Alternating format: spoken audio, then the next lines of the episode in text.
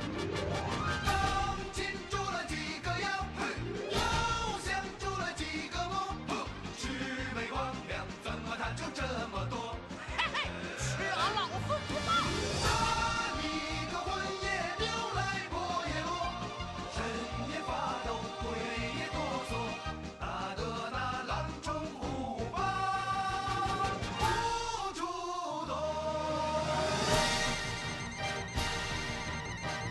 小朋友们，大家好！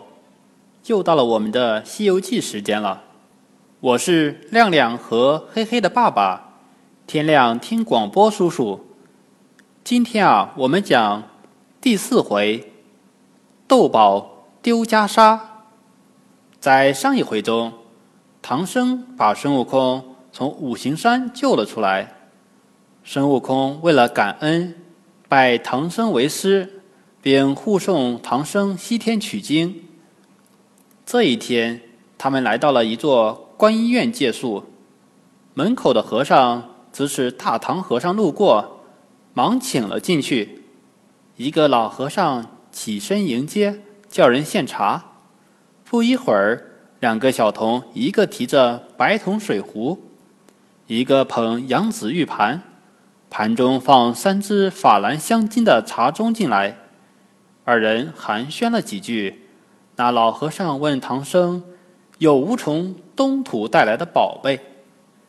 唐僧说：“没有。”悟空却说：“有一领袈裟。”老和尚一听袈裟，大笑，命人搬出十二只箱子，里面的袈裟竟有几百件。悟空取出唐僧的袈裟，顿时满是生光，彩色盈庭。老和尚眼都直了，动了歹心，要求唐僧将袈裟借他观赏一夜。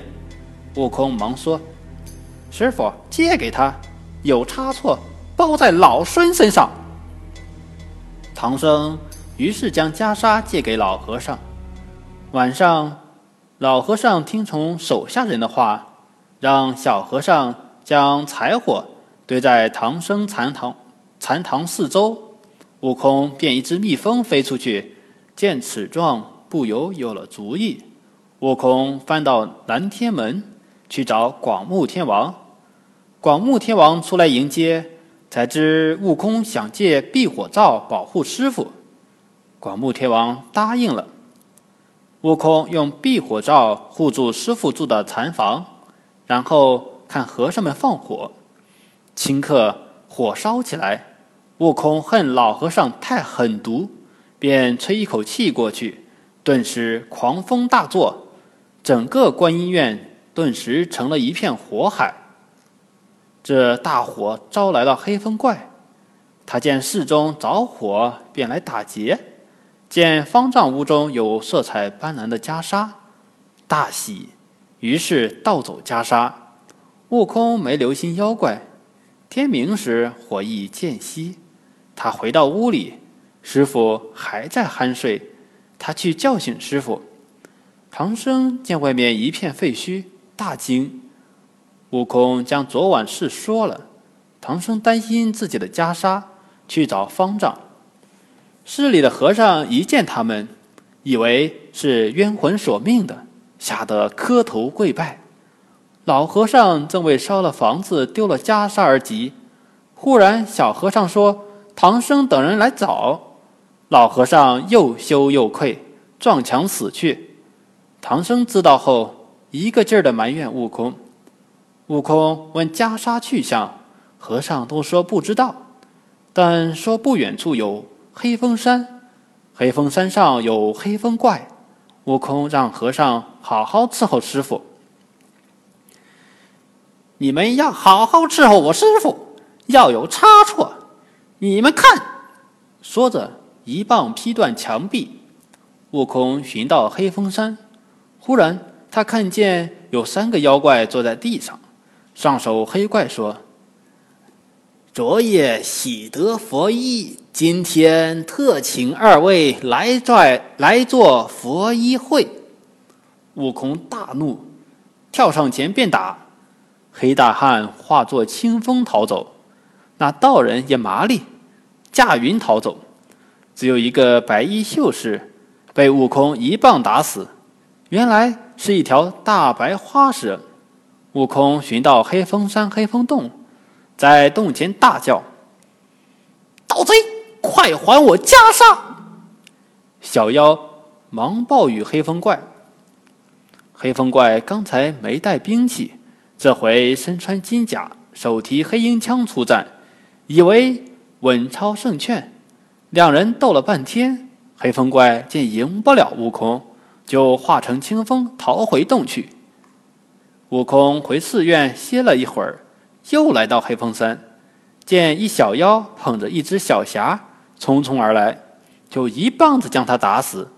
悟空看匣里装的是。黑风怪邀请观音院老和尚讲道的请柬，这才知道老和尚与黑风怪早有勾结，就心生一计，变成老和尚模样来到黑风洞。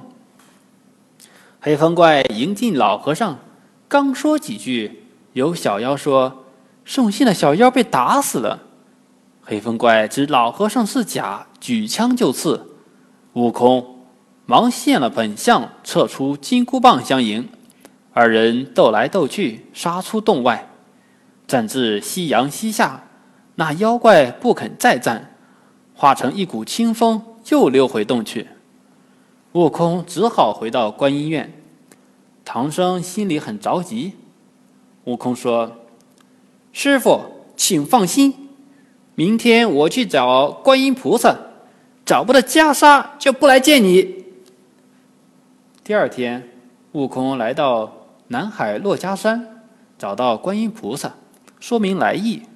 观音训斥他不该卖弄宝衣，惹来祸事，然后随悟空去黑风山。来到黑风山，正见那道士捧盘而来，悟空上前一棒将其打死。原是一只灰狼，盘子里嵌着两粒仙丹。原来。道士是去贺佛一会的。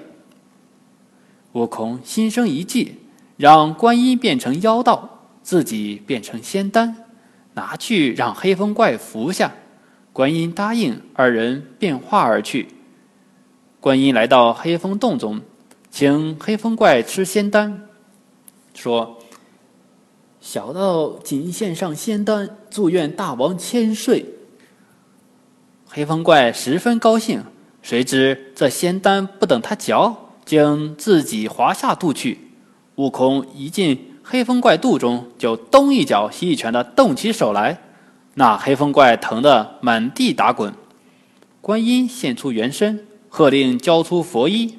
接过佛衣后，用一小箍套在他头上。悟空从他鼻孔中跳出，黑风怪举枪要刺，观音。念动真言，黑风怪顿时头痛难当，跪地求饶，表示愿意皈依佛门。观音将袈裟交给悟空，带黑熊回去了。悟空一把火将洞烧了，驾云回到观音院。第二天，他们别了观音院，向西而去。好了，小朋友们，今天的故事就讲到这里。下一回我们讲智取猪八戒，再见。